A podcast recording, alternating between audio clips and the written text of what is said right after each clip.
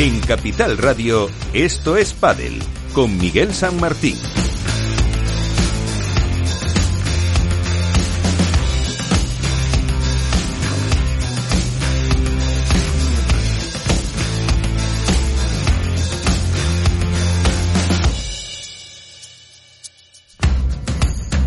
Muy buenas, ¿qué tal? Otra semana más aquí para hablar del mundo del eh, pádel, de la competición, eh, seguro que algún tema también extradeportivo eh, sale durante este espacio en el que hablaremos de, por ejemplo, qué pasó en Suecia. Y lo primero no es felicitar a Lebron y Galán ni a Delphi ni a Bea González, sino a Alberto Bote, que eh, acertó los dos en la porra que hicimos Así que es eh, justo reconocer el acierto de nuestro compañero, luego se lo diremos en persona, en un torneo en el que todavía no está asegurado ese número uno para eh, los los Golden Boy para eh, Agustín Tapia y para Arturo Coello y en chicas destacar que Alejandra Salazar junto con Sofía Araujo consiguieron llegar a la final. Son eh, apuntes de un programa que como siempre gracias a nuestros amigos hacia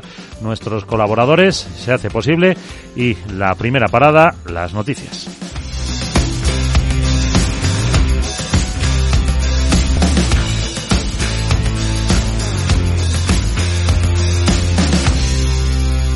Esto es Padel.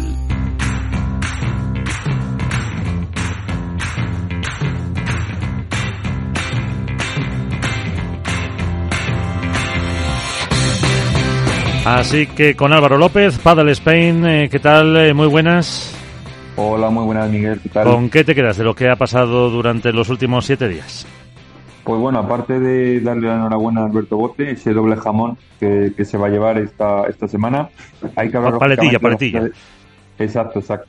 Hay que hablar eh, en primer lugar de la ciudad de Malmo, que nos dejó dos finales de gran dominio por parte de los ganadores.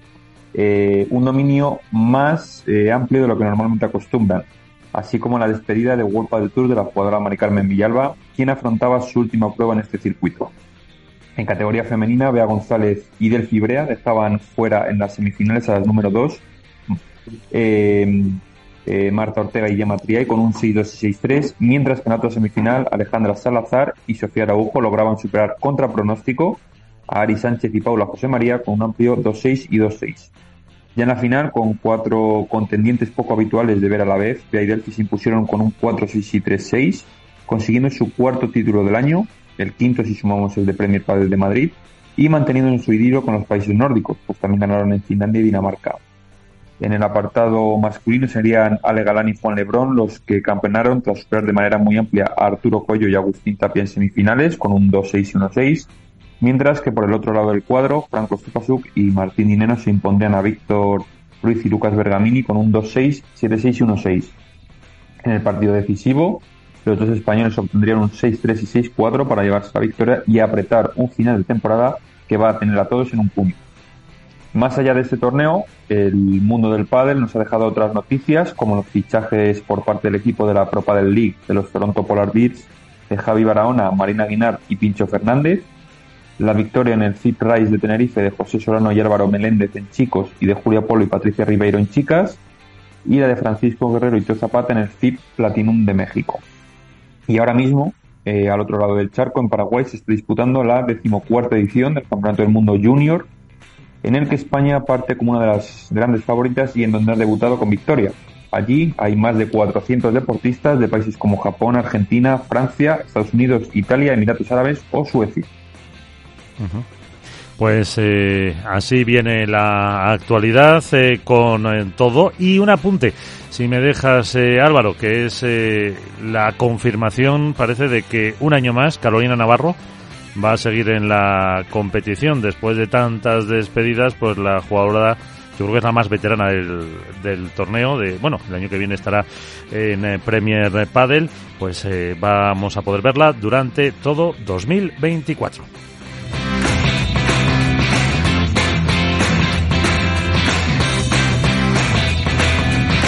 Esto es Padel en Capital Radio.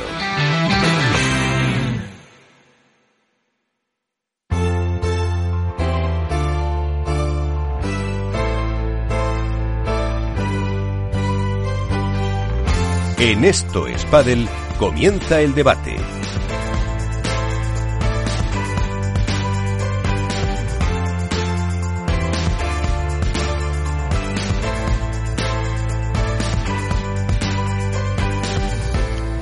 Debate que abrimos además de con Álvaro López, que con Nacho García, Padelazo, Mundo Deportivo. ¿Qué tal? Muy buenas.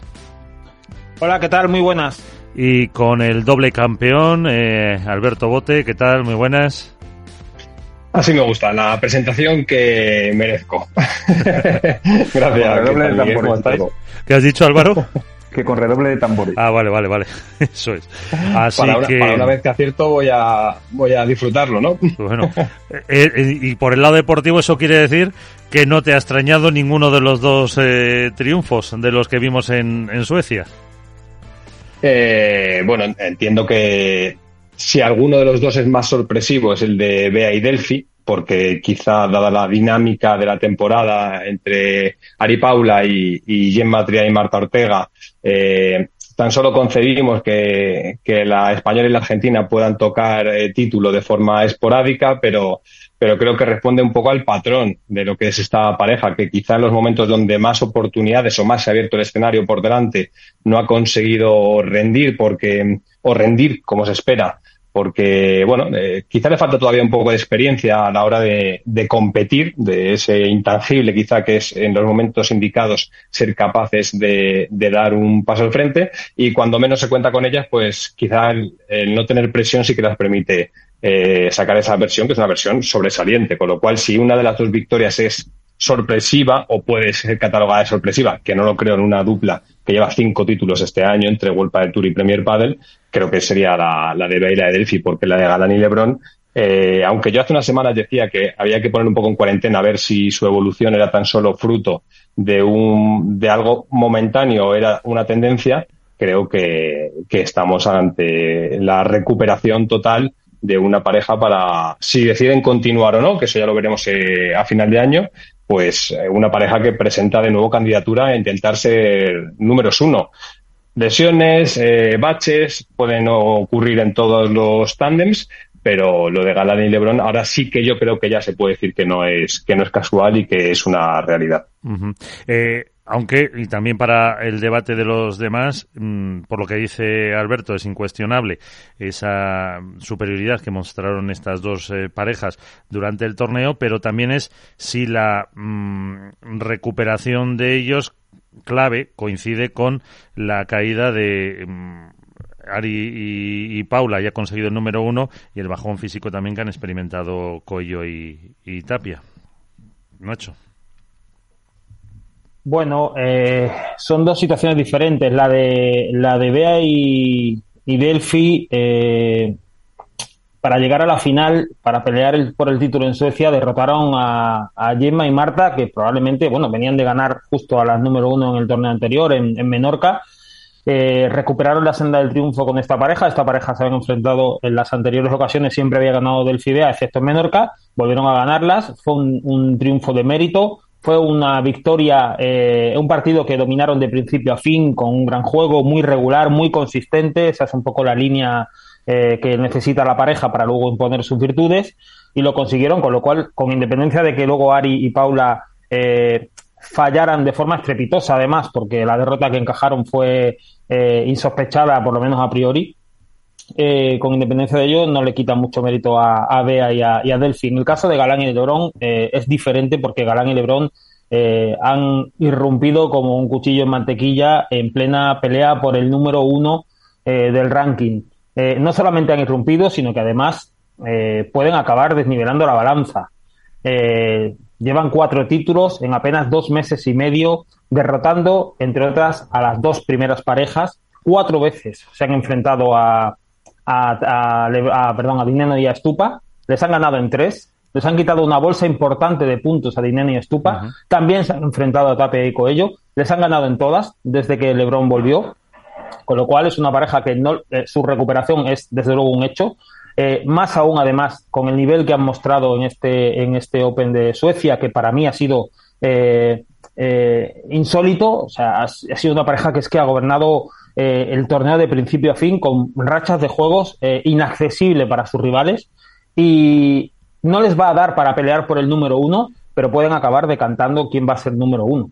Quedan poquitos, poquitos torneos ya, solo quedan dos, pocos puntos en juego, 1.695 que separan a, a las dos primeras parejas con 2.500 en juego.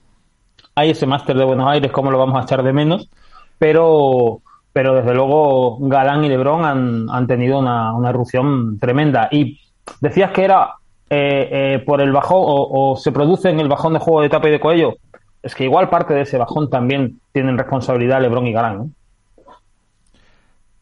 Álvaro, sí. Por lo menos yo anímicamente, yo, yo, creo que sí que sí que puede haber una, una influencia. ¿no? Son vasos comunicantes al final las parejas. Y cuando una está arriba y ejerce una dominancia con respecto al resto, pues es inevitable que, que, sí que pueda afectar desde el punto de vista anímico, más teniendo en cuenta que había una situación que era novedosa para, para Lebron y para la pareja, en realidad, porque cuando no estás bien físicamente, cuando un jugador no está bien físicamente, eh, ya no solo es que no pueda ejecutar de una forma certera lo que estaba acostumbrado hasta el momento, sino que, que eso permite que se abra la duda. Y Lebron nunca había vivido una situación así y es algo con lo que con lo que tenía que, que con lo que todo jugador casi tiene que aprender a convivir. Lo hablábamos y Nacho se acordará con, con Fernando Verasteguín en el Twitch de Mundo Deportivo, que es alguien que está doctorado como en tantas cosas, pero también en las lesiones. Y, y él dijo que nos contaba que la lesión es algo que, que tiene que formar parte de la vida del deportista y con la que tienes que aprender a lidiar y que probablemente LeBron, más allá del dolor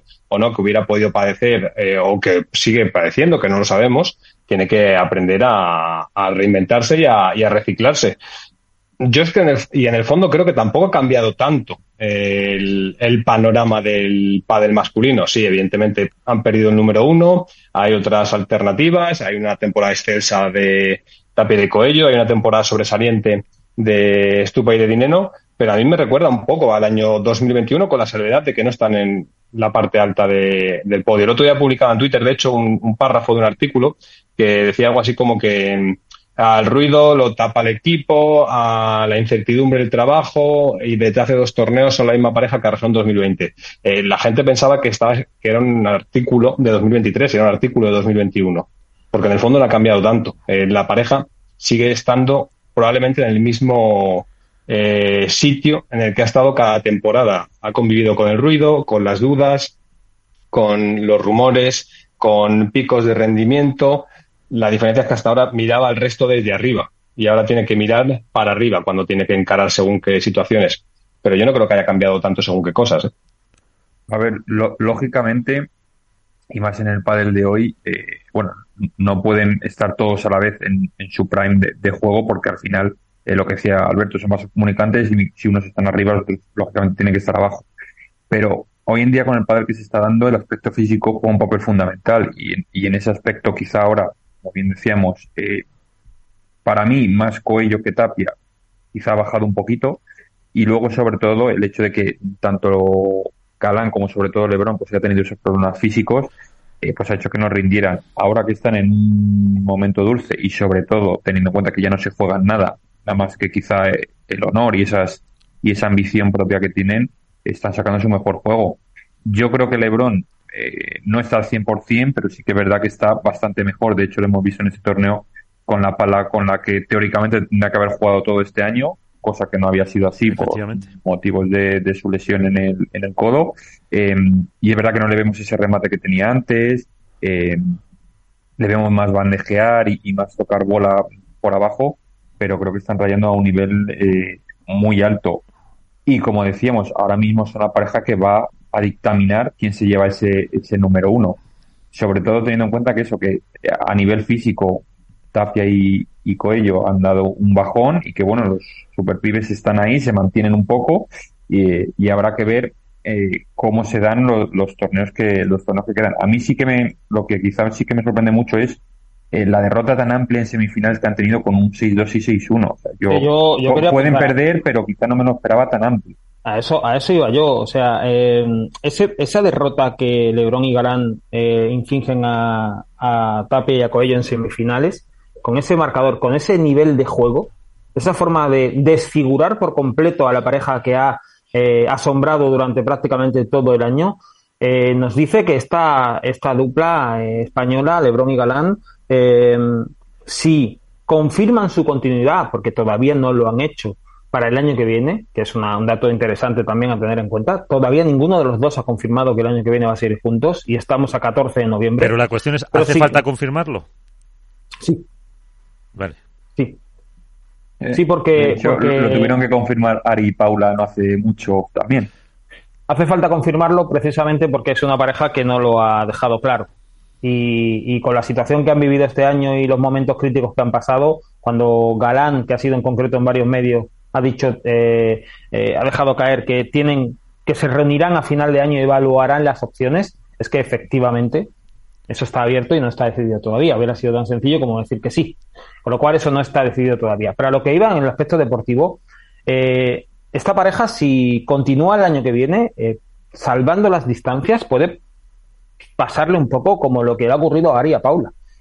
Y es que acaben eh, siendo más fuertes, con más registros en la pista, con una mayor fortaleza a nivel mental después del aprendizaje de este año y podemos ver a una pareja cuyo juego evidentemente sigue vigente, como estamos viendo, más fuerte todavía el año que viene. El, momento que atraviesa la pareja, yo no he visto eh, a Tapi y Coello arrollar a Galán y a Lebrón eh, como ocurrió en las semifinales, a la inversa en las semifinales de Suecia. Eh, Galán y Lebron, salvo el primer, eh, el primer enfrentamiento que tuvieron en Huelpa del Tour, eh, incluso en Vigo, donde ya Lebron estaba muy, muy, muy tocado del codo y prácticamente no podía golpear la bola por arriba, incluso en Vigo resultaron competitivos. Incluso en Vigo. ¿eh? A raíz de la vuelta de Lebron a las pistas después de su convalecencia en el Open de Málaga, de Huelpa del Tour, volvió antes, volvió, perdón, en, en el Mayor de Italia, pero venía prácticamente sin, sin casi sin entrenamientos. A raíz de la vuelta, eh, la versión de Galán y de Lebron ha ido increciendo hasta adquirir un nivel sobresaliente. Mm, a Tapi y Coello ese desplome que sufrieron el otro día en semifinales, a mí me parece preocupante, muy, muy preocupante. No era un torneo cualquiera, era la primera vez que tenían la posibilidad, que luego no se dio, la posibilidad de certificar de forma matemática el número uno. Vienen además de seis torneos sin conseguir ni un solo, un solo título. Y, o sea, han frenado en seco esa imparable trayectoria que llevaban. Si era un día, si había un día para dar un golpe en la mesa y decir, cerramos aquí la temporada, era precisamente en el torneo de Suecia. Y hemos visto probablemente el peor resultado posible de Tapi Coello en todo el año. El peor resultado posible de Tapi Coello. Y buena parte de culpa de eso, además de demérito de, la pareja, lo tienen Lebron y Galán, que fueron una absoluta apisonadora una absoluta apisonadora. Porque luego la final ante los superpibes, que no fue tan, tan, tan eh, desequilibrado el duelo, pero lo manejaron también de principio a fin y cerraron la final en dos sets.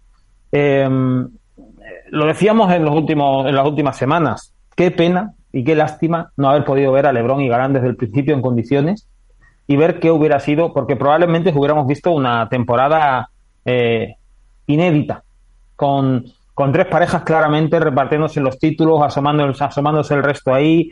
No sé, me parece que hubiera sido una, temporada inolvidable, inolvidable. Eh, pues saludamos a otro doble campeón, como es eh, Jorge Martínez. Jorge, ¿qué tal? Muy buenas.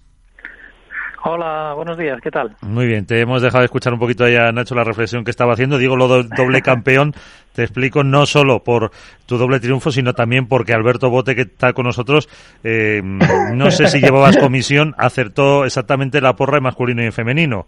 Tú no le habías chivado ah, nada, ¿no? Tú no le habías... No, no, no, Ah, bueno.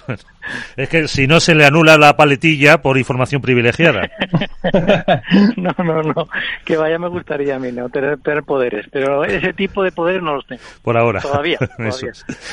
eh, bueno, estábamos hablando en primer lugar de los eh, chicos. Apuntaba eh, Nacho a esa vuelta de mm, Lebrón, de Galán, del partido, de la semifinal contra em, Arturo y contra Agustín. Eh, ¿Tú cómo, cómo has visto este... Mm, es que no sé si decir en retorno, pues en resurgimiento, resurrección, si alguna vez es que se habían ido. Bueno, yo eh, es, difícil, es difícil de ver porque eh, ¿sabes qué pasa? Yo los veo cada día, entonces cada día vamos viendo que, que van mejorando, que eh, que Juanito se va encontrando mejor, va teniendo mejores sensaciones. Dijo una cosa Galán en, la entrevista final que tiene que tenía mucha razón y es que Juan ha tenido que reinventarse, ha tenido que reestructurar su juego porque es un jugador que todos sabemos que hacía la pegada su, su, arma, ¿no? Donde pasaba todo su juego y esa y esa parte de su juego ha desaparecido, ¿no? Por, por las circunstancias de la lesión. Entonces me parece que eso tiene mucho mérito, y eso nosotros lo vemos cada día aquí, cómo vamos trabajando, incluso Alberto lo habrá visto alguna vez que, ha pasado por aquí, cómo, cómo se hace ese trabajo. Entonces, es, yo creo que es fruto de, de, de mucho trabajo, que estén jugando bien eh, es fruto de, de, muchas cosas, del trabajo de Juan para reinventarse, del trabajo de Ale para en los momentos más difíciles eh, aguantar y además también encontrar un momento de juego muy bueno y yo creo que el trabajo de, de todo el equipo técnico que está detrás de ellos, porque si es cierto que, que oye, que ha sido maravilloso para, para, para nosotros, para mí especialmente, pero yo estoy en ese momento en el banquillo, pero de verdad que es que aquí hay un equipo de gente que trabaja cada día con ellos, uh -huh. mucha gente y muchos entrenadores. Ese eh, reinventarse que dices de, de Juan, eh, es, vamos a decir, temporal porque todavía eh, no está al 100% o, o va a ser una evolución hacia otro tipo de juego para proteger un poco el brazo? Bueno, yo creo que todavía no ha llegado a su a su nivel más alto y yo creo que, que puede puede mejorar más y yo creo que, que con el tiempo va a coger un poquito más de confianza y de seguridad para volver a, a meter la pegada como parte importante de su juego. Pero lo que sí es cierto es que ahora, ahora Juan tiene más herramientas que antes y eso es muy importante también. Uh -huh. eh, bueno, pues de campeón a campeón, Alberto. ya, me, ya, me, gustaría a mí poder coparme con, con, Jorge. Bueno, Jorge, ¿qué tal? ¿Cómo estás? ¿Qué tal, Alberto? ¿Cómo estás? Eh, bueno, lo primero, que te voy a dar la enhorabuena públicamente, ya que en privado no lo hice, que te dije que te mal acostumbraba, si no, no me gusta tampoco darte facilidades constantemente.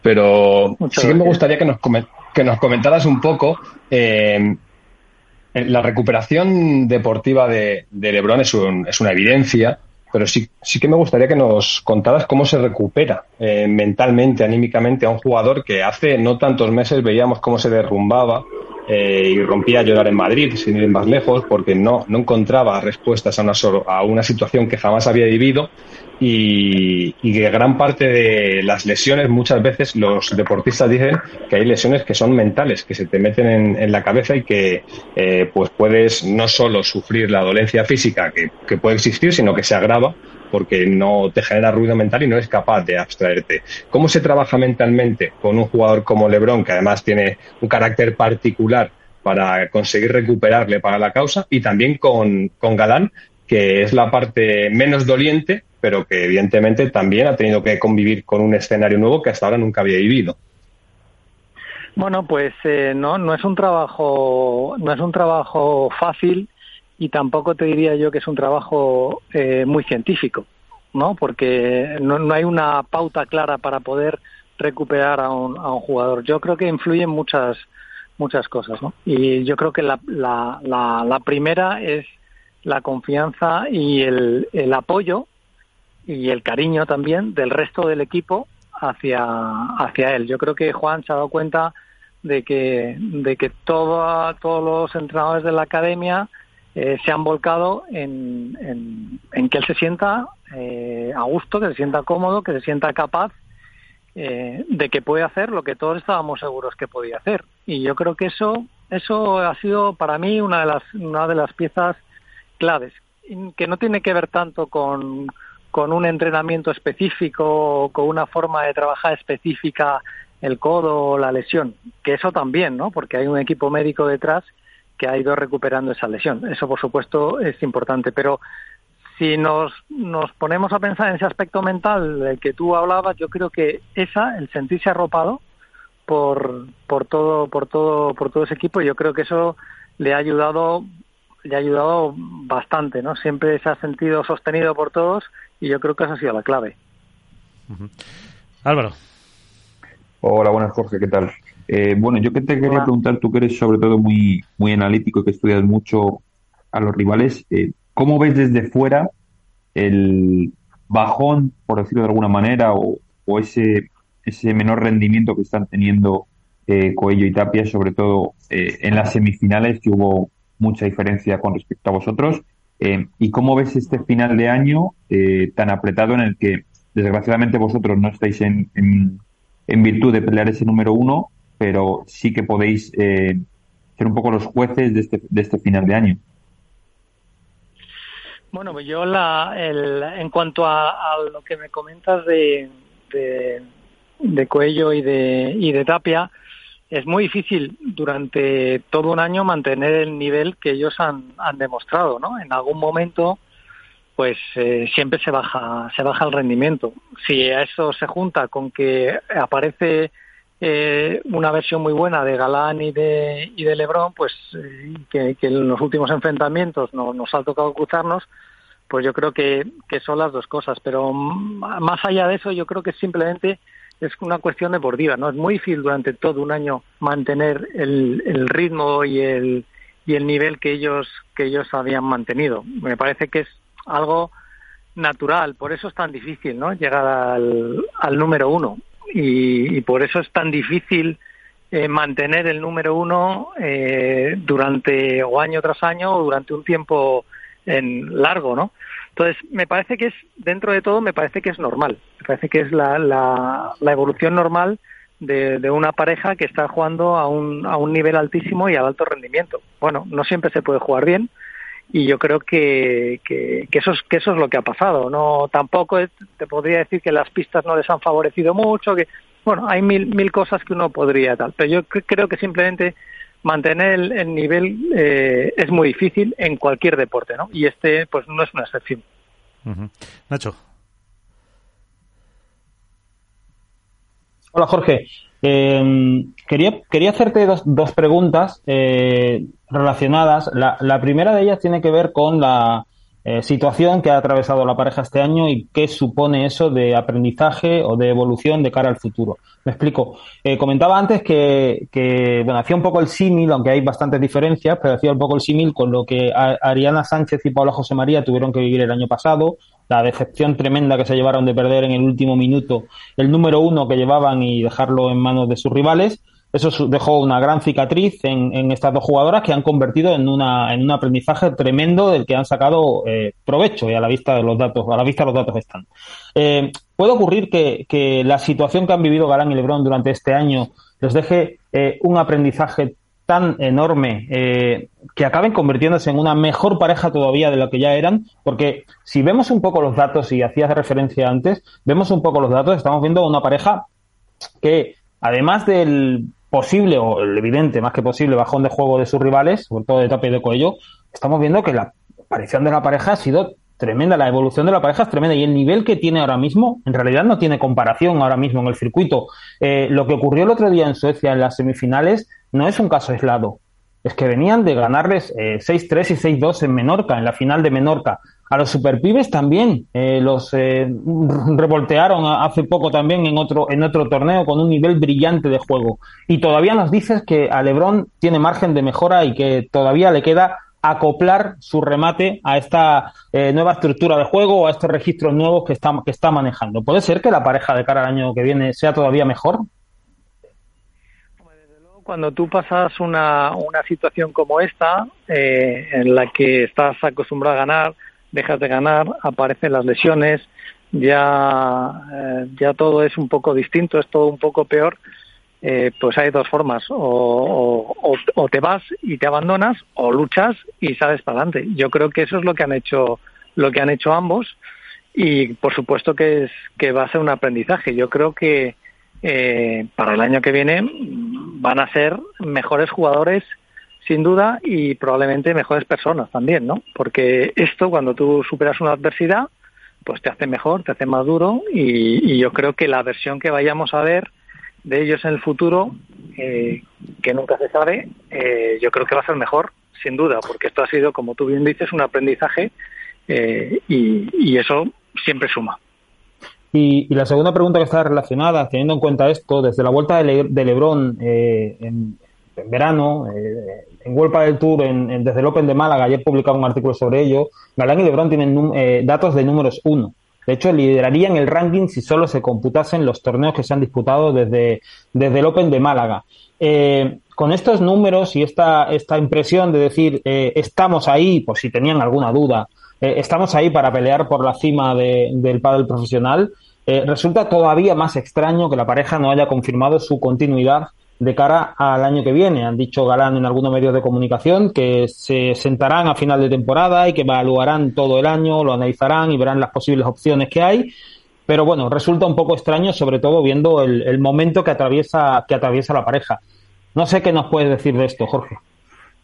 Eh, pues yo en ese sentido poco os puedo decir. Eh, yo voy a trabajar con ellos de aquí a, final de año y como bien ha dicho Ale, pues llegará el momento en que tomen la decisión si siguen, si no, si hacen un proyecto, si no, si si la academia está dentro de su proyecto o no, son incógnitas que yo ahora mismo eh, no, las sé. Es más, te diría que si las supiera tampoco te las diría, porque es una, contaba con ello, contaba con ello. Que, corresponde a ellos, pero te digo que en este momento no tengo esa información. Contaba con ello, Jorge, de todas formas me parece interesante o llamativo que a un mes y medio de que acabe la temporada eh, no sepas todavía si, si continúan no ya si continúan como pareja, si, si, no, si la academia estaba dentro de su proyecto o no. Eso me parece un dato relevante. Sí, bueno, es, es, su, es su decisión. O sea, yo no, no eh, yo, ah, si a mí me dicen si, si nosotros eh, queremos continuar con ellos, te diría, por supuesto que sí, ¿no? Porque sería afrontar otro reto y a nosotros nos gustan los retos. eh, pero es, es, su decisión. eso tienes que preguntárselo a ellos. Se lo, se lo preguntaremos, ¿sí, Alberto? Eh, Jorge, muchas veces hemos hablado de la importancia o de la relevancia que tienen los entrenadores o de cómo eh, quizá no en el pádel no ponderamos tanto la figura del, entrenador como si pasa en, en, otras disciplinas.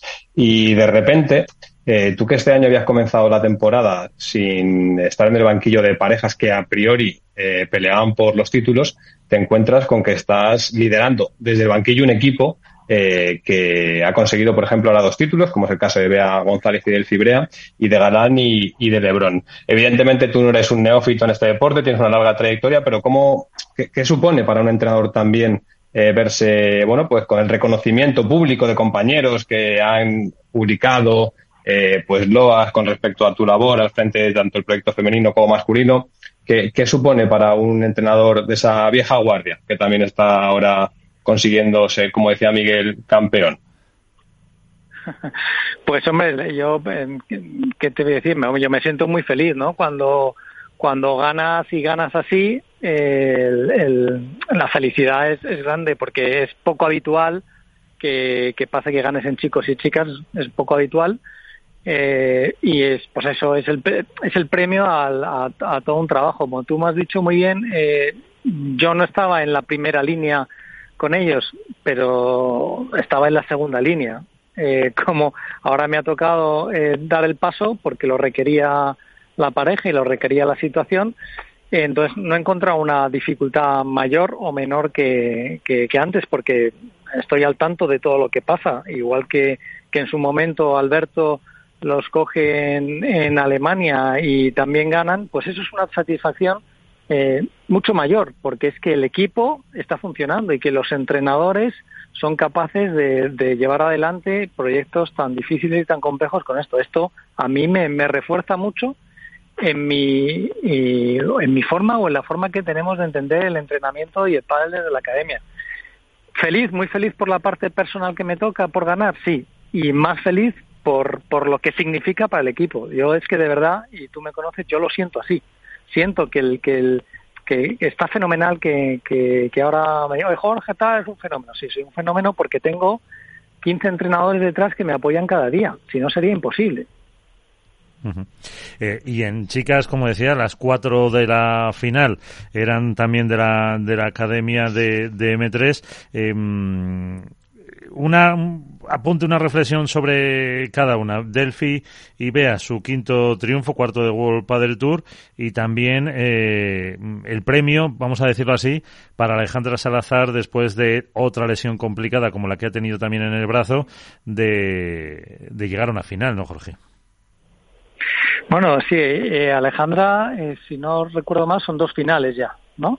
la de Finlandia. Sí, Y la de Finlandia y, esta. Y yo creo que sí, que a Alejandra hay que darle un mérito especial porque es lo mismo, se recupera una lesión, tiene que cambiar eh, de compañera, tiene que cambiar de sistema de, de, trabajo porque ya no está acostumbrada a trabajar como trabajamos nosotros, eh, se adapta rápidamente y me parece que ganan a la pareja número uno, que eso me parece que tiene un mérito especial, se meten y han hecho dos finales y las dos finales eh, además curiosamente contra Ale perdona, contra Bea y, y, Delphi. ¿no?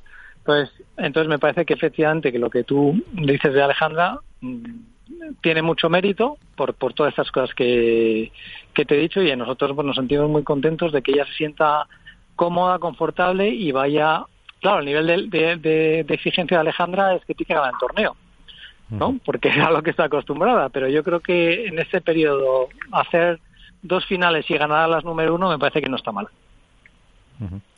eh, ¿Algún apunte sobre las chicas? Eh, ¿tenéis... yo, quería, yo, quería, preguntarte, Jorge, por Bea y por Delphi. Eh, hemos visto este torneo como, eh, además de la victoria, o probablemente ha sido una consecuencia de ello, eh, han tenido un, un, nivel de juego muy consistente. El, el, suelo de consistencia de la pareja ha sido esta vez muy alto, a diferencia de lo que ha pasado en, en torneos anteriores. Las hemos visto eh, con mucho volumen de juego, sin precipitarse, sin esos picos que muchas veces muestran en, en, los partidos. Ese es el reto para esta pareja de cara al año que viene, eh, tratar de que sean consistentes, porque luego cuando tienen, cuando llegan el pico, eh, ya hemos visto que son capaces de competir y de ganarle a las mejores.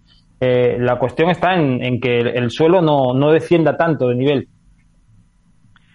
Sí, yo creo que esa es una de las de las facetas que tenemos que, que, mejorar, porque sí es cierto que en que en ataque estamos bastante bien, eh, pero nos falta mantener ese ritmo y esa intensidad de juego durante más tiempo. Ese es, ese es el reto de, de esta pareja, aparte de, de, implementar algunas cositas que tenemos que seguir, que seguir mejorando. Pero sí, yo diría que mantener más tiempo el, el nivel de juego y el ritmo, mantenerlo más en el tiempo, yo creo que eso es lo que nos puede dar un punto más de, de tranquilidad y de seguridad en los torneos. Y, un último apunte, Jorge, ya te despido. Eh, yo creo que fue la semana pasada, eh, Carlos Posoni nos, nos decía que estaba ya un poco pues expectante para ver eh, la, cómo va a ser la próxima temporada, el calendario y de ahí poder empezar a, a planificar. Supongo que en la academia, con todo el volumen que manejáis, eh, también cuanto antes se puede ir eh, avanzando un poco en esa preparación, ¿no?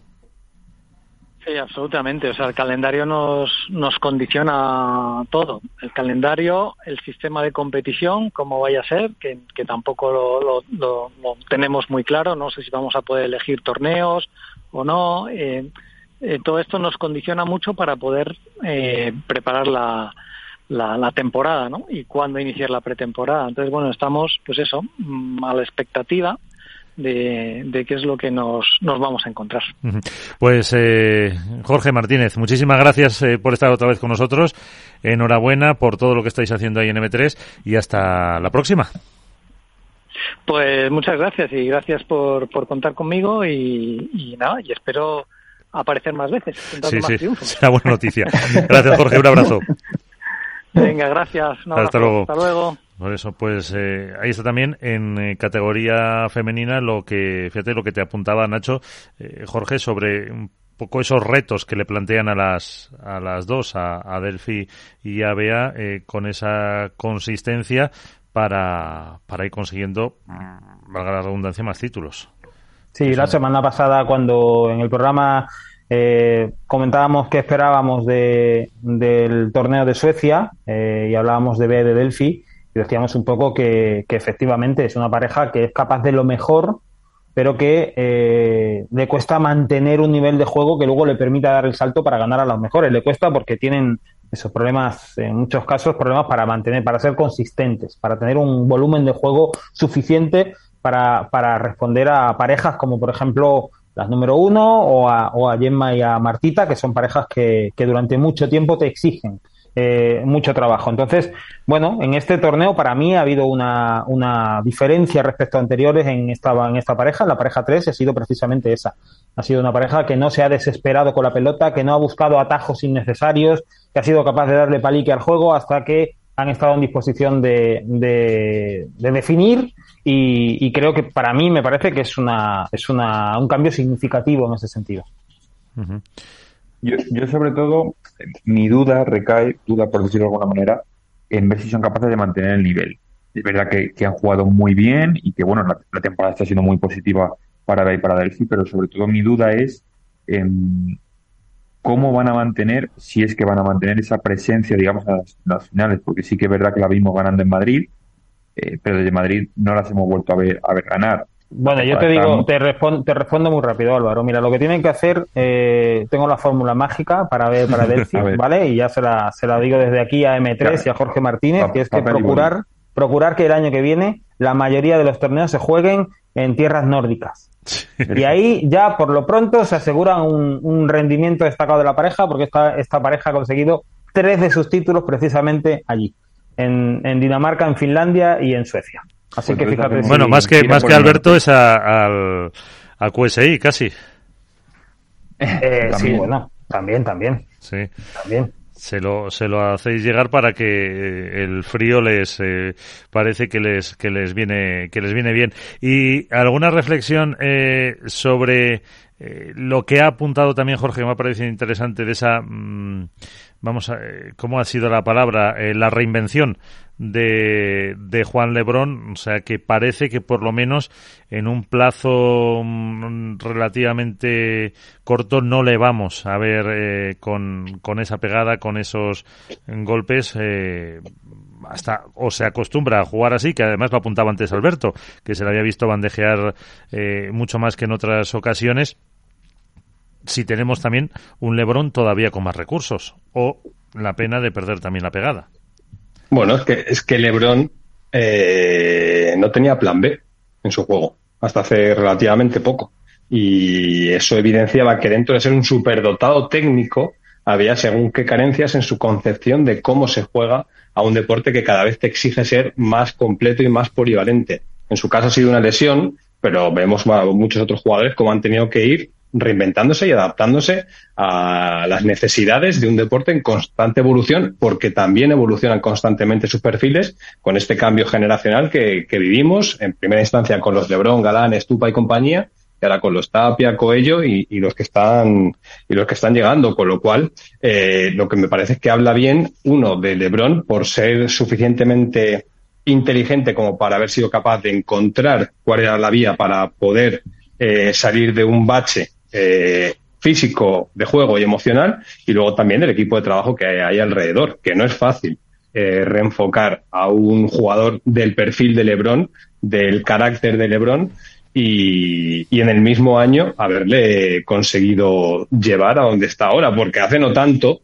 eh, yo vamos, yo era partidario, por ejemplo, que a lo mejor eh, era mejor que LeBron se tomara X meses de descanso para que se pudiera oxigenar mentalmente porque parecía sumido en un desfiladero del que era incapaz de salir y que todo conducía a la misma frustración constantemente. en un perfil especialmente eh, tendente a la ignición como es LeBron no parecía la mejor de las fórmulas y sin embargo pues han sabido darle ese cariño, han sabido generar las condiciones exactas para ir que a la vez que se recupera la lesión y recuperado también una lesión emocional o mental. No olvidemos también que se da la salida de Mariana Bar de, del trío que eran hasta ahora, que algo de influencia evidentemente ha tenido en los momentos en los que han conseguido eh, vencer y algo de influencia tendrá también el hecho de que ha salido ahora y ha entrado, en este caso Martínez, o estaba también eh, Alberto, como comentaba Jorge Martínez, con lo cual, bueno, se han dado una serie de circunstancias que parece que DM3 han sabido tocar las teclas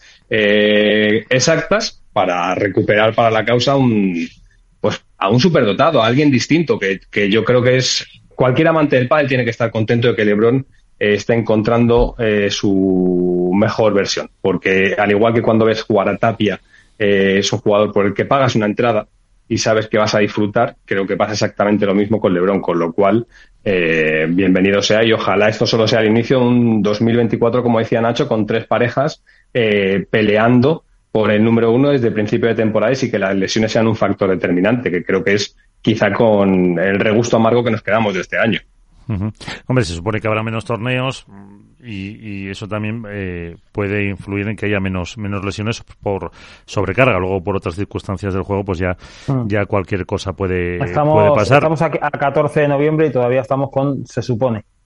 Porque el Premier Padel todavía no ha anunciado el calendario, que se supone, y eso sí se supone, tenía que haber anunciado en octubre.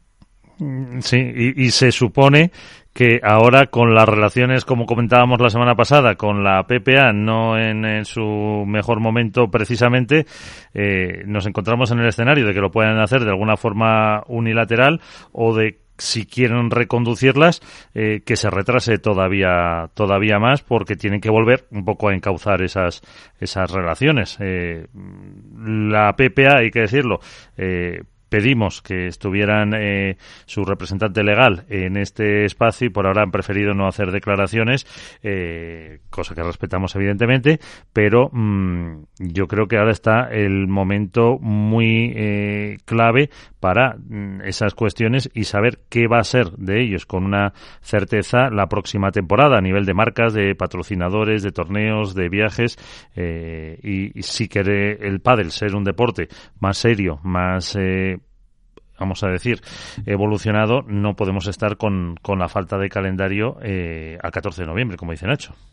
De hecho, quizás esa va a ser o es la suposición más cierta, que nos va a tocar esperar todavía un poquito. Bueno, certeza casi ya. Exacto, hasta poder saber un calendario que, como decía Nacho, eh, por nosotros, por los aficionados y por los propios jugadores se tendría que haber salido ya. Pero bueno, teniendo en cuenta por que. Nosotros, por los aficionados, por los jugadores y porque Premier dijo que en octubre intentarían presentar, si no todo, por lo menos gran parte del calendario.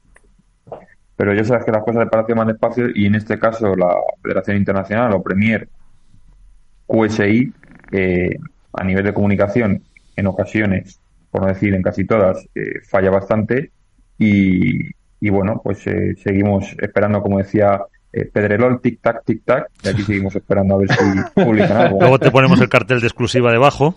Exacto cuando tengamos el, eh, calendario. Eh, o sea, lo, que apunta Nacho es cierto, evidentemente. Eh, Premier Padel anticipó o adelantó, y de hecho lo hizo con nosotros en Mundo Deportivo, que iba a hacer público por lo menos parte del calendario en octubre, no lo ha hecho. Es cierto que se han dado una serie de condicionantes de por medio que yo creo que han frenado ese, ese anuncio, que creo que ha sido, para empezar, la cancelación de Egipto y después la cancelación de México que han trastocado según qué cosas y luego creo que también puede haber según qué eh, incidentes como los que están ocurriendo con la PPA y demás que lo, que lo retrase todo. Pero tampoco vemos, está en su deben haberlo anunciado cuando han dicho que lo iban a hacer, por supuesto, pero tampoco vimos que jamás hemos tenido calendario en el padre en octubre, nunca, ni en noviembre. Jamás World del Tour ha dicho que lo anunciaba en octubre o en noviembre.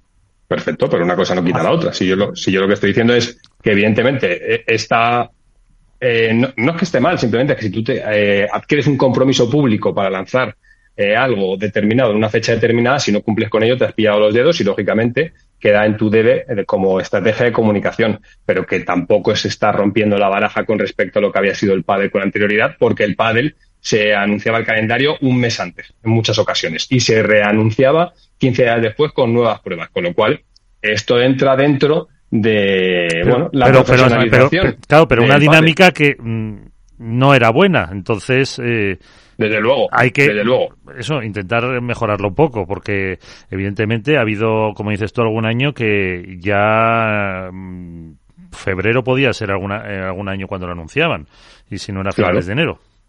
No, no, pero sí, sí, vamos a ver, que entra dentro de la lógica que todos preferimos que se anuncie en octubre o que se anuncie en noviembre, pero que si se anuncia el 15 de noviembre, que el invento, no sé ni que ya estamos, hoy es 14, ¿no? Si no, 14. Me parece. Sí. Pues si se anuncia el 15 de noviembre, pues a mí me parece que hay un plazo razonable de casi cuatro meses hasta que empiece la temporada como para poder vertebrarlo. Y de hecho creo que realmente ya el, error estratégico no es tanto con respecto a cuál es eh, el compromiso público que adquieres. Creo que tiene más que ver con lo que apuntaba Jorge Martínez. Es el hecho de que al ser un punto de ruptura con el pasado, no se sabe cuál va a ser la modalidad con respecto a la temporada que viene, si los jugadores van a estar exigidos a jugar eh, todos los torneos, si no, si van a poder seleccionar. Eh, hace no mucho han empezado a aparecer rumores con respecto a si obligan a los jugadores a no poder jugar una semana antes y una semana después otro tipo de torneos que no sean Premier. Es decir, cuando no llevas a cabo una estrategia de comunicación convincente, de una forma indirecta estás fomentando la rumorología y permites o abres posibles vías que desvirtúan la teórica apuesta comunicativa que tú haces, porque si en agosto con Mundo Deportivo se lanza que Premier Padel va a hacer público en octubre parte de su calendario al menos, si no cumples con ello, estás permitiendo que por intereses, por rumores, por nerviosismo, por el motivo que sea, pues se genere esa maquinaria que luego es muy difícil eh, parar, como hemos visto en tantísimos otros casos con las redes sociales, etcétera. Bueno, es que lo de los rumores sobre la eh, obligatoriedad de disputar todas las pruebas Premier y que no puedan jugar una semana antes o una semana después, que como tú dices son rumores, yo no quiero darles crédito ninguno. Eh, mm, quiero decir, o sea, más que nada por no sentir que nos toman el pelo, ¿sabes? No por otra cosa. Yo no le quiero dar pábulo hasta que esas cosas no pasen. Por lo pronto, ya sabemos que no solamente a Mundo Deportivo, sino que es que en algún otro medio e incluso a jugadores les avisaron de que en octubre por lo menos una parte del calendario estaría, para que fueran más o menos viendo cómo se va, cómo se va a estructurar el año. Eh, hablaban de las famosas etapas esa de tal, que si ahora no sabemos si se van a poder hacer en 2024 o si van a tener que esperar 2025, porque ahora, por lo que parece, 2024 también va a ser un poco también de transición, va a ser una transición eterna que no vamos a acabar nunca pero parece ser que va a ser ahora en 2025. Pero todo ese tipo de incertidumbre, sin más que saberla nosotros, que es interés periodístico, evidentemente, se trata un poco también de los jugadores en sí, que sepan cómo manejarse en un escenario nuevo, que es lo que está diciendo. Yo no le doy crédito ninguno, jamás le daría crédito ninguno a que los jugadores vayan a tener exclusividad, que salgan de la exclusividad y caigan en la exclusividad. No le doy crédito a eso, lo siento, me niego. Eh, ¿Y el papel de los jugadores en todo eso, dónde queda? Es otra de las incógnitas. Es más incógnita que el. No, digo, el papel que, que han tenido los eh, jugadores en, en, en, determinar lo que va a ser la nueva temporada, que yo creo que es más incógnita que el calendario todavía. Bueno, habría, habría que saber si han tenido papel en determinar eh, la organización o, o, la composición, o llamémoslo como queramos, del año que viene. Eso, habría, eso habría que verlo, claro. También. Primero habría que ver lo que han firmado. Exacto.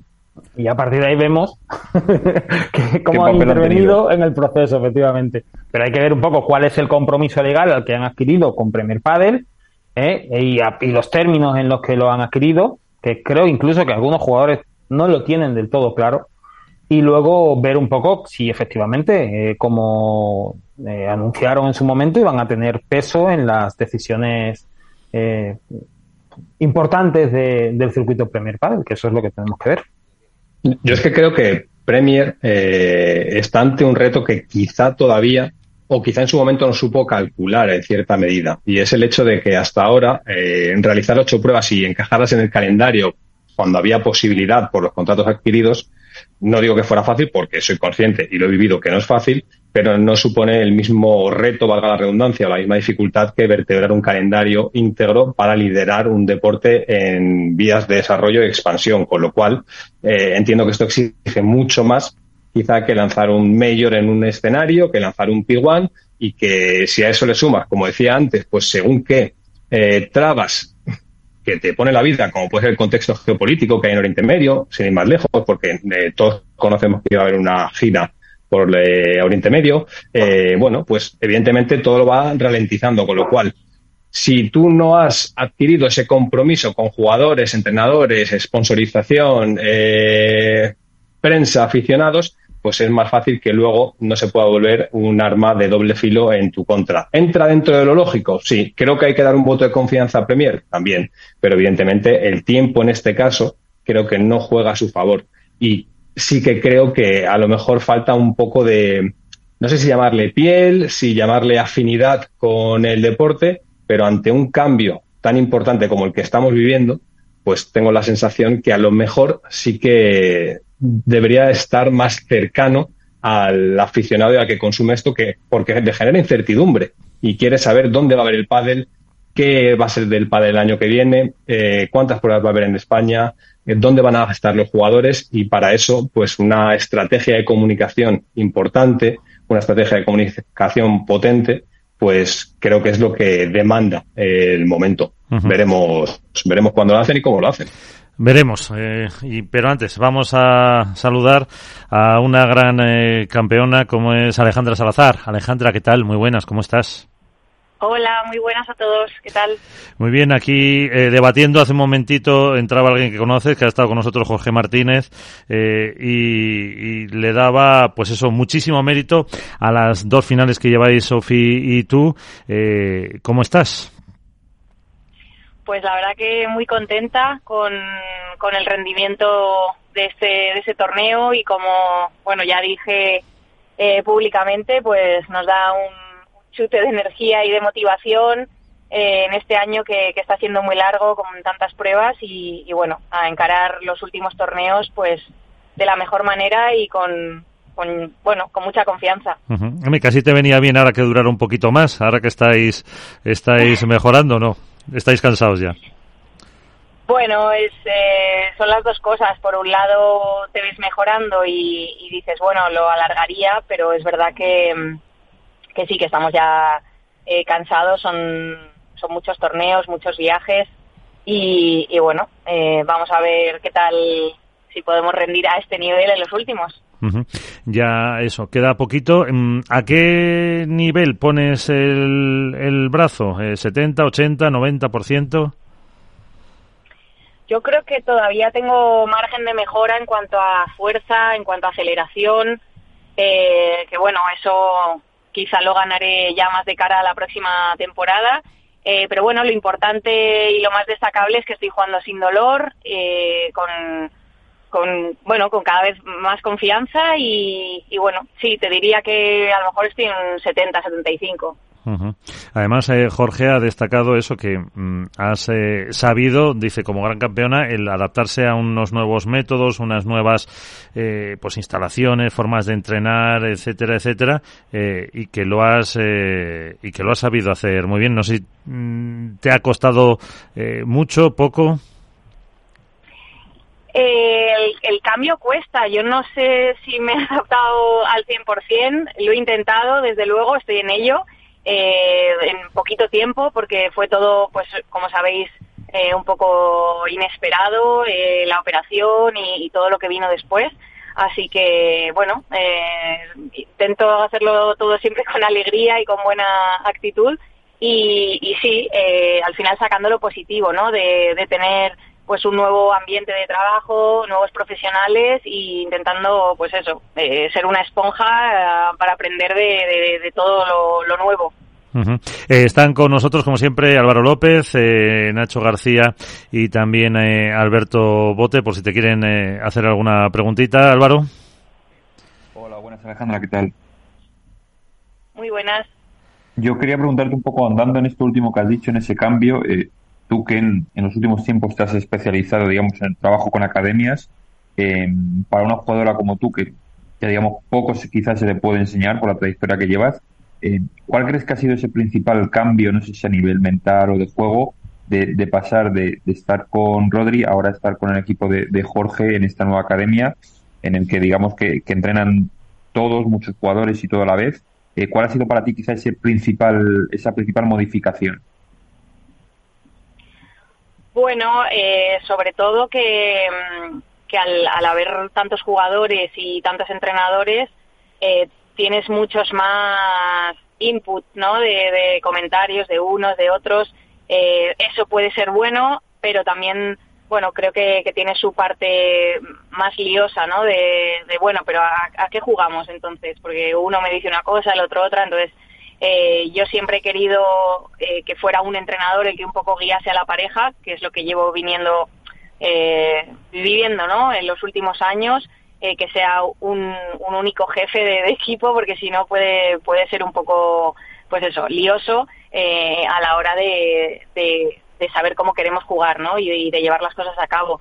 Ese sería el principal, el principal cambio, ¿no? que aquí hay mucha más gente implicada y, bueno, hay que saber coger lo bueno para, para seguir con esa confianza. Nacho. Hola Alejandra, eh, quería, quería preguntarte, eh, entre la final de Finlandia y la final de Suecia, habéis estado, si no me fallan las cuentas, cuatro torneos en los que, en los que no habéis podido pasar de cuartos de final.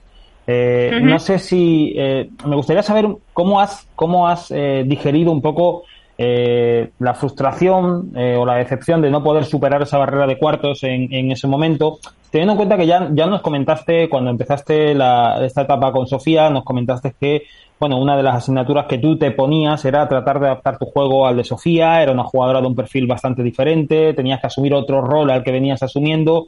Eh, no sé cómo han vivido esto y a qué le achacas un poco esos, esos cuatro torneos en los que no has podido eh, conseguir resultados eh, mayores de cuartos de final. Bueno, pues contestando a esta pregunta, te diría que que ha habido bastante bastante evolución de una final de una final a otra. Creo que en esta tuvimos bastantes opciones, estuvimos mucho mucho más cerca de eh, en el marcador eh, y bueno eh, creo que, que con Sofía en los últimos torneos marcó mucho la diferencia se nota se nota mucho cuando juegas en pista central a cuando juegas en pista auxiliar los techos han sido mucho más bajos en estos últimos torneos nos ha costado mucho más eh, defender bien, con globos altos, tener tiempo para manejar. Eh, entonces, bueno, eh, aún así han sido partidos muy duros de cuartos que hemos tenido en uno, yo tuve ahí un susto con la rodilla, que jugué el tercer set, pues creía que me la había vuelto a romper. la verdad, y, y, nos costó nos costó hacernos con el tercer set. Luego he tenido, pues eso, esa inflamación en la rodilla que fui al siguiente torneo a Düsseldorf en condiciones reguleras.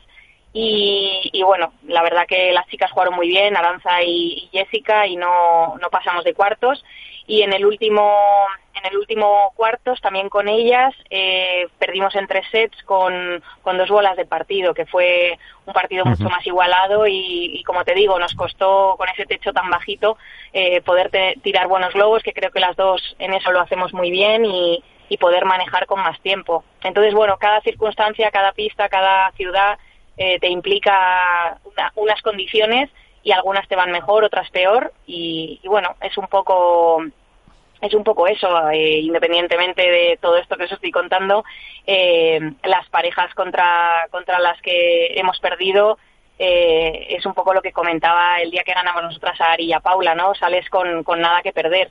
En, en nuestro caso, esos partidos, pues siempre los juegas con mucha más presión porque por ranking eh, debes ganar y, bueno, todo eso va jugando, ¿no? Son pequeñas, pequeños ingredientes que van sumando a que, a que bueno, pues juegues más suelta o, menos. Eh, Alberto. ¿Qué tal, Ale? ¿Cómo estás? Hola, ¿qué tal? Eh, haciendo un poco balance de la temporada y revisando los números de los últimos días, comenzaste el año haciendo tres títulos de cuatro finales posibles, en las cuatro, evidentemente, estuviste como protagonista, y desde entonces has pisado siete veces la final en 13 torneos y sin embargo nunca has conseguido el título. Para una jugadora acostumbrada como tú a ganar con regularidad, a saber lo que es volver de un torneo de una de esas ciudades, como, como decías, bueno, pues con la satisfacción de haber hecho el trabajo y de haber conseguido el objetivo, ¿Cómo, ¿Cómo lidias precisamente con ese concepto que hablaba Nacho de la frustración de tener que cada semana motivarte con algo nuevo para intentar estar en ese espacio en el que hace no tanto estabas. En el mes de marzo eras la pareja número uno, entonces junto a Jen Matriay ganabais con frecuencia tres títulos consecutivos y en seis meses no, no has vuelto a poder sumar un título a tu palmarés. ¿Cómo, ¿Cómo se reinventa Alejandra Salazar, que evidentemente ya no tiene 20 años y supongo que habrá momentos en los que pues cueste más que años anteriores?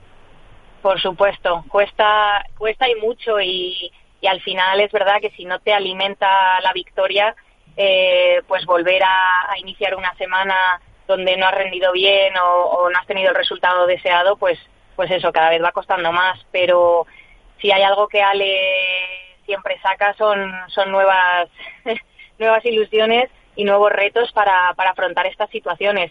Por supuesto, no os lo voy a negar que, está siendo un año pues más frustrante por, por todas las situaciones vividas.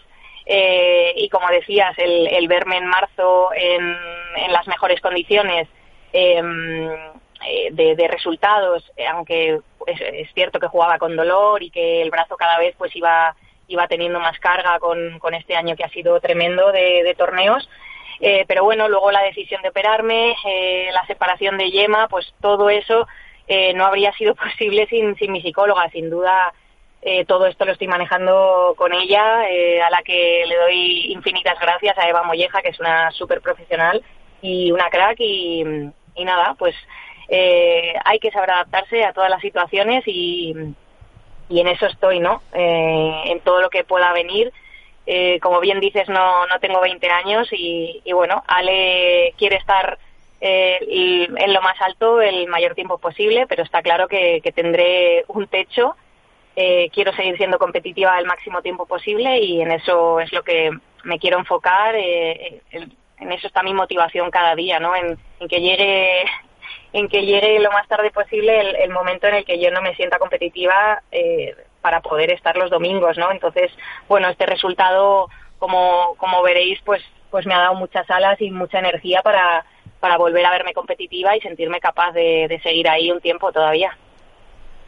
Eh, Ale, desde que estás con Sofía habéis hecho dos finales eh, y sin embargo no, como que no hay término medio, eso final o caer, como decía Nacho, en, cuartos y traslada quizá una sensación que puede ser errónea, pero por lo menos la traslada, que, el tándem Araujo-Salazar quizá lo va a tener complicado para pelear el número uno en 2024 de una forma regular, porque precisamente la regularidad de sus rivales exige eh, estar trabajando casi domingo sí, domingo también. Eh, ¿Te ves peleando por el número uno en 2024 con Sofía? ¿Es una decisión que tienes que tomar a final de año? Salazar eh, es un apellido que está vinculado de forma directa a luchar por el máximo escalafón del padre femenino y, ahora mismo resultados en mano parece difícil que la dinámica pueda ser esa. Sí, eh, totalmente coincido contigo que es, que es complicado si, si no somos una, una pareja regular. Eh, estamos trabajando en ello para, para que los últimos torneos del año podamos aspirar a todo y que se pueda dar ese, ese triunfo con Sofi. Del 2024 ahora mismo no te puedo, no te puedo hablar, mm, quiero centrarme en, en, en estos torneos que quedan y ya veremos qué pasa, qué pasa el año que viene.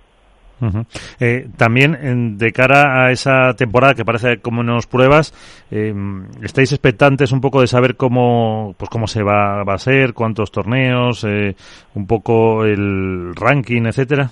¿O ya como asociación tenéis más, más datos? Pues hay un poquito de incertidumbre todavía de, de qué pasará el año que viene. se escuchan cosas, pero no hay, no hay información oficial. Si no me equivoco, ahora se incorpora el nuevo CEO de, Premier Padel, en Polo, en estos próximos días. Y bueno, mm, tendrá que, ponerse las pilas para, para darnos muchas respuestas a los jugadores y, bueno y tratar muchos temas que están todavía en el aire. ¿Pero tenéis eh, reunión prevista o, o, algo? ¿Os han dicho desde, desde Premier? Que sería lo lógico, por otra parte, claro. Sí, sí, su incorporación creo que era el día 17 y mm, que quedan nada, tres días. Sí. Y bueno, eh, en ese, en este, pues estas semanas yo creo que se tendrá que, ir sabiendo mucha más información para que los jugadores podamos organizarnos, para los promotores, para los patrocinadores y para toda, toda la familia del pádel que está deseosa de, de tener información del 2024. Hablabas de los patrocinadores. Eh, hoy también, eh, gracias a NTT Data, estás eh, con nosotros, que tenéis pues mañana un clinic. los patrocinadores que siguen siendo, y mientras siga la estructura así el deporte, una pieza fundamental para vosotros, ¿no? Por supuesto, sin duda, gracias a ellos estamos dedicándonos exclusivamente, ya yo creo que la totalidad de jugadores, eh, por suerte, a, solo competir sin tener que dar clases o hacer otra actividad eh, obligada, ¿no? Para, para poder costearte eh, los viajes y, todos los gastos que tiene que tiene el jugador profesional. Así que es una maravilla contar con, con NTT Data desde hace muchos años y, ojalá sean muchos más.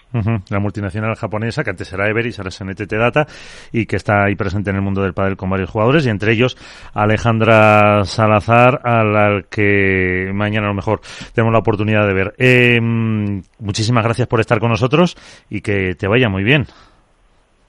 Muchísimas gracias y que hablemos muy prontito, que eso siempre es buena señal.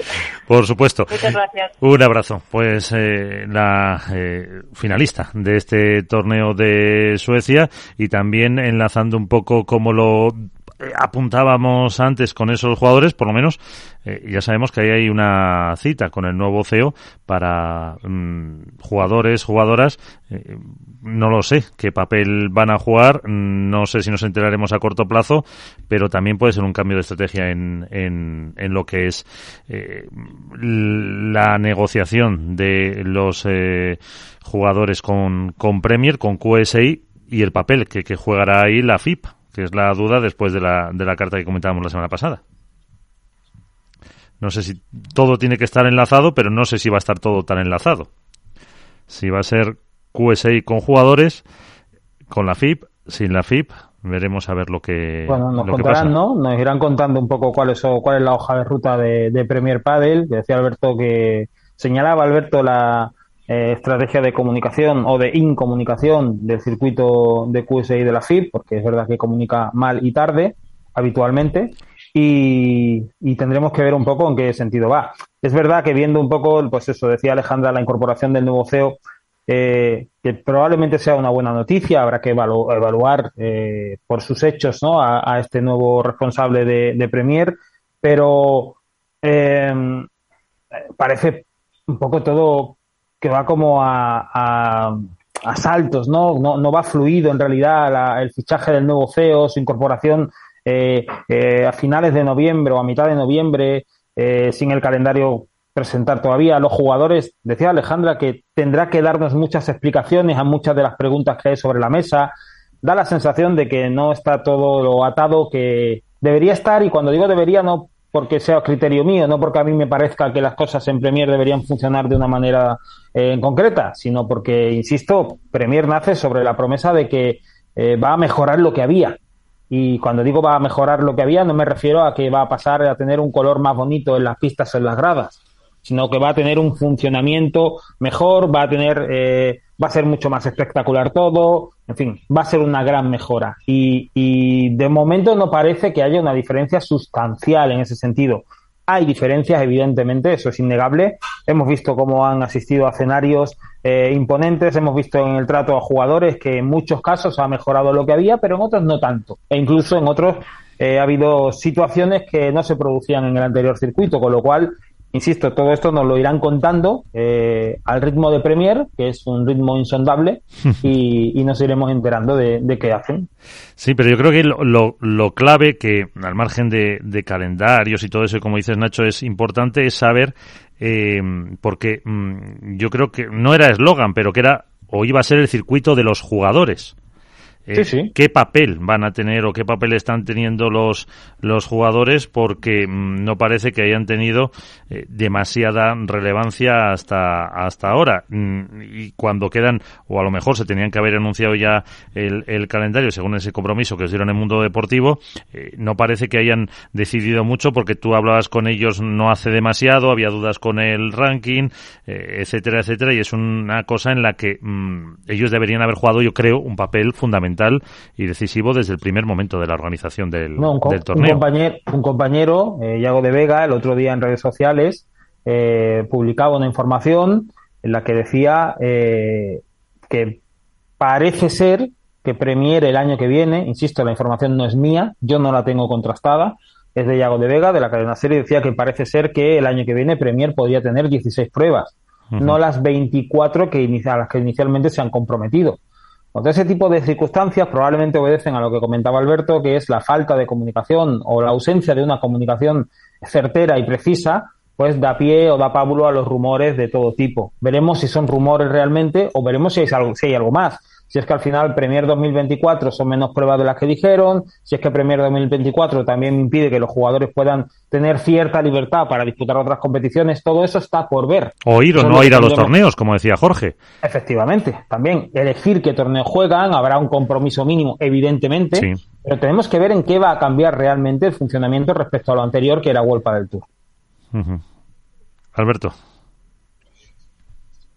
A ver, es que yo me voy a repetir quizá, pero creo que el hecho de no eh, estar quizá a la altura del momento comunicativamente permite que sean muchas las eh, informaciones que, que circulan yo no le voy a quitar eh, veracidad a la información de un compañero que tiene sus fuentes, además al cual conozco y, respeto profesionalmente, con lo cual si dice que tiene que Premier Padre tendrá 16 pruebas es porque manejará una buena información, con lo cual, pero sí que es cierto que es sorprendente cuando las informaciones que el resto manejamos siempre han hablado entre 22 y 24 pruebas, pero esto sería muy sencillo si se hubiera sido o si se fuera más claro a la hora de comunicar cuál va a ser el proyecto de Premier Padel, al igual que lo fueron en su momento, sin más lejos con respecto al New Down del Padel, que apuntaba a 10 pruebas cada año, y luego se explicó por qué no se podían hacer 10 pruebas y se hacían 8, y era por la saturación primero en 2022 que también estaba el Mundial, y en 2023 porque habían escuchado a los jugadores. Bueno, eh, cuando se han hecho las cosas bien, creo que hay que valorar que se han hecho las cosas bien y cuando no se está al mismo nivel, también hay que apuntar a ello. Desde luego que si Premier Padel tiene 16 pruebas el año que viene y no tiene las 22, 24 que creo que en diferentes entrevistas eh, han asegurado, pues será algo sorprendente. Será muy sorprendente porque, desde luego, el pádel estará bajando un escalón con respecto a las pruebas que tenía eh, con anterioridad. Y Premier Padel ha llegado para potenciar e internacionalizar el deporte. No ha llegado para asumir un escenario de mínimos y a partir de ahí crecer en un plazo, a, en un medio plazo.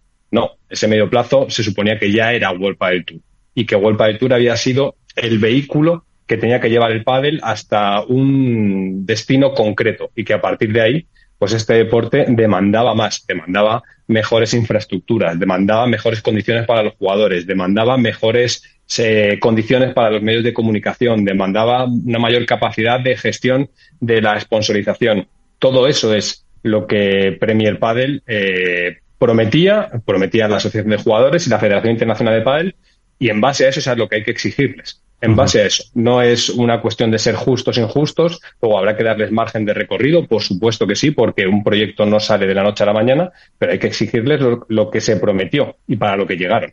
Sobre todo porque World del Tour, eh, desde que apareció Premier, ha dado muestras de que eh, podía mejorar todavía más su producto y acercarlo al estándar que los jugadores eh, estaban demandando. Con lo cual, la decisión de cambiar World del Tour por Premier Padel, que es al final lo que ha sido un cambio, es una decisión de los jugadores. Eh, tenemos que ver efectivamente esa decisión. Los argumentos los conocemos, ahora tendremos que ver si esos argumentos casan con los hechos. Álvaro, una última reflexión y despedimos. Álvaro, si te. Perdón, que estábamos. Ahí estamos. Eh, sí, no, bueno, a ver, yo creo que el escenario que se pinta, a ver, todavía lógicamente queda mucho por decidir y por definir. Em, es verdad que, como decía Alberto, Premier Padre ha llegado para dar un salto cualitativo y cuantitativo a lo que es el, el padre profesional. Em, de momento, por lo que se ha visto, ahí han tenido pruebas que, que lo han asumido, que han asumido ese salto de, calidad. Hay otras que, pues, que han dejado eh, descontentos a jugadores. Eh, que no han tenido el nivel ni la categoría que se presuponía en un principio. Y de cara al futuro, pues en esta incógnita que estamos viviendo de si va a haber de 20 a 24 o 16 pruebas o, o 10 o 30, em, las dudas están en saber si es verdad que se va a vivir esa internacionalización, si se va a dar ese salto de calidad a todos los niveles, eh, no solo de, de, escenarios, sino también de montaje, de streaming, eh, de comunicación porque hoy en día la comunicación de las pruebas es un poco de aquella manera. Eh, entonces, tiene que mejorar en muchos aspectos. Lógicamente, eso también implica el, incorporar a, más gente, a más equipo y, trabajar de manera organizada y coordinada, teniendo en cuenta también que, a día de hoy Premier eh, tiene quizá una complicación extra, un handicap extra, que es que en cada prueba eh, hay como una especie de promotor local que es el que digamos que, organiza esas pruebas. Entonces, bueno, ahí también eh, tiene que haber unos estándares de calidad organizativos genéricos que son los que los que tiene que que, que tiene que eh, dictaminar Premier Padel. Entonces, a partir de ahí, yo espero. Sí, a ver. No, no, iba a decir que, que a mí, eh, Álvaro, el modelo no me parece errático. De hecho, creo que no, imita no, el modelo me parece al, bien, al modelo del tenis. Sí, en la ATP pues es la comunidad de. Claro. A mí el modelo me parece bien siempre y cuando Premier Padel tenga unos mínimos estándares de calidad que no siempre se han cumplido y que espero que de cada año que viene, que es, digamos, su puesta en escena principal sin eh, un gran, gran, gran competidor, eh, los demuestre y los lleve y los lleve a escena. Pero en España, en España sabemos que es Octagon, eh, va a ser en la península ibérica porque también va a llevar las pruebas que hay en Portugal. Sabemos que es Octagon, que es un mismo. Sí, hay pruebas en Portugal. efectivamente. eh, y luego fuera, eh, efectivamente, tienen organizadores, pues en muchos casos son federaciones eh, nacionales o están implicadas federaciones nacionales que tampoco es que diste demasiado, demasiado del modelo que World del Tour tenía. Lo que varía es que el número de pruebas que World del Tour hace en España, pero las pruebas de España las manejaba World del Tour directamente con Setpoint y luego fuera las hacían promotores eh, de cada país, como ha pasado en Suecia. Es decir, que no es que el handicap ese que tiene Premier Padel resulta que es que World del Tour no lo tuviera. No, no, pero yo me refiero al handicap al hecho de que a día de hoy World del Tour sí digamos que sí que establecía unos estándares mínimos que, por ah. ejemplo, en Premier Padel no siempre eh, se han, se han, se han alcanzado. Entonces, el handicap me refiero a que establezca realmente, teniendo en cuenta que va a ser el circuito principal, esos estándares y que los mantenga siempre. A mí, yo, yo creo que hablando de handicaps, eh, insisto, creo que hay que ser prudentes y dar espacio a la creación de un proyecto nuevo que es complicado.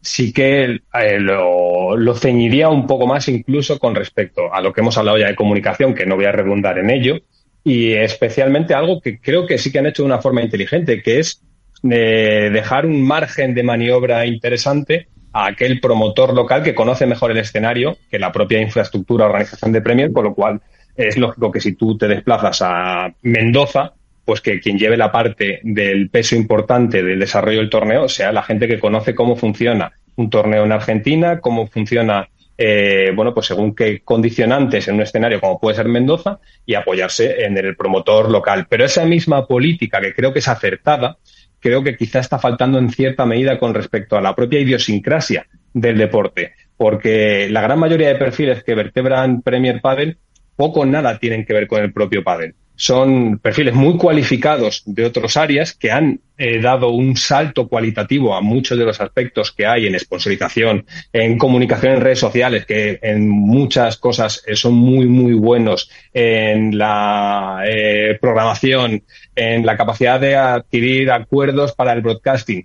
Pero sí que yo he hecho en falta, por ejemplo, atender a según qué necesidades o exigencias tiene el propio deporte y eso se consigue teniendo perfiles cualificados del propio pádel. Y en su momento se habló si iba a poder incorporar una parte del know-how de, de World del Tour o no, que es algo que desconocemos y todavía va a ocurrir, pero sí que creo que encontrar el equilibrio entre incorporar perfiles de otras áreas o de otras facetas de las diferentes industrias es muy positivo porque permite tener una visión poco viciada con respecto al pádel, creo que el contrapeso y el equilibrio tiene que ser teniendo gente de experiencia y que conozca cuáles son las necesidades que tiene el usuario, el deportista, la marca, el consumidor, eh, la prensa. Y eso, en cierta medida, creo que sí que un poco se está, se echan falta. Como ha pasado con la FIP y en muchas ocasiones lo hemos dicho, hemos visto cómo han mejorado en según qué ámbitos y se han acercado a algo eh, mejor de lo que tenían anteriormente. Bueno, entiendo que es parte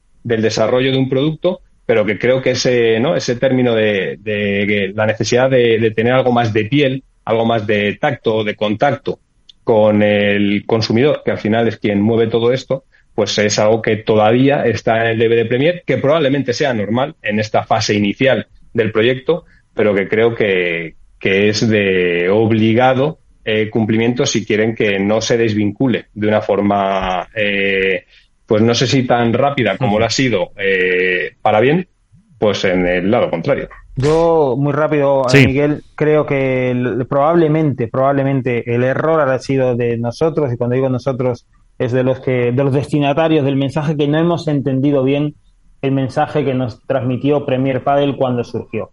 Y ahora repasando un poco ese eslogan con el que nació del nuevo amanecer del pádel, tiene todo el sentido del mundo en realidad. Porque efectivamente esto es un nuevo amanecer del pádel. La cuestión está que con Golpa del Tour íbamos ya por el mediodía. Ahora tendremos que ver si este nuevo, cuánto tardamos en alcanzar el mediodía, si lo hacemos en menos tiempo que con Golpa del Tour o lo hacemos en más tiempo que con Golpa del Tour. Pero esto no es una mejora sustancial e inmediata de lo que había, sino una promesa de que vamos a mejorar lo que había.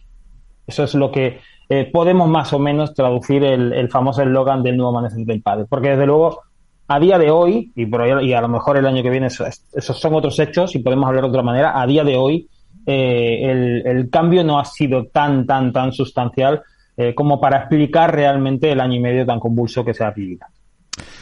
Pues eh, nos queda mucho por hablar de, de todo eso en los eh, cuatro o cinco programas que tendremos hasta el final de, de, temporada también y a ver si terminamos conociendo ese, ese calendario. Pues señores, eh, como siempre, un placer, como digo, por aprender con todos vosotros y hasta la próxima semana.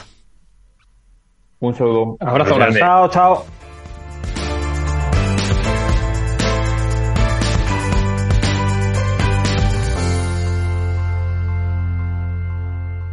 Esto es Padel en Capital Radio.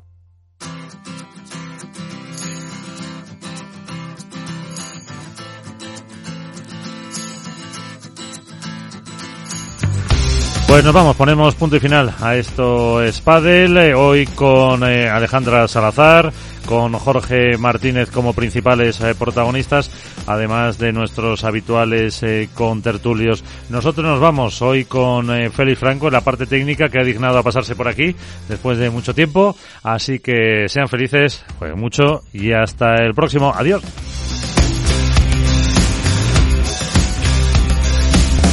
Esto es Padel